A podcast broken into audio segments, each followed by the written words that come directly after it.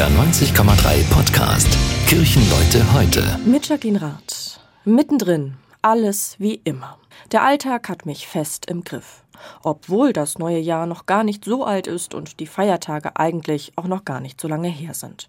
Aber das alles ist kein Thema mehr. Stattdessen entdecke ich die ersten Tulpen im Blumenladen und nehme sie mit nach Hause. Frühling, jetzt sofort, denke ich. Doch schon am nächsten Tag werde ich direkt zurückgeworfen. Nicht, weil mir der Schneegriesel bewusst macht, dass der Winter noch lange nicht vorbei ist. Nein, das, was da vorne im Kirchraum steht, das lässt mich stocken. Vor mir breitet sich tatsächlich eine Krippenlandschaft aus. Aber sie sieht anders aus als an Weihnachten. Maria, Josef und das Jesuskind sind noch im Stall zu finden. Aber der Fokus liegt nicht mehr auf dieser Szene. Die Hirten sind längst zurück auf ihren Feldern und die heiligen drei Könige, die sind schon wieder unterwegs und reisen woanders hin. Stattdessen tauchen andere Figuren auf. Ein etwas zerzauster Mann in wildem Umhang steht an einem Fluss.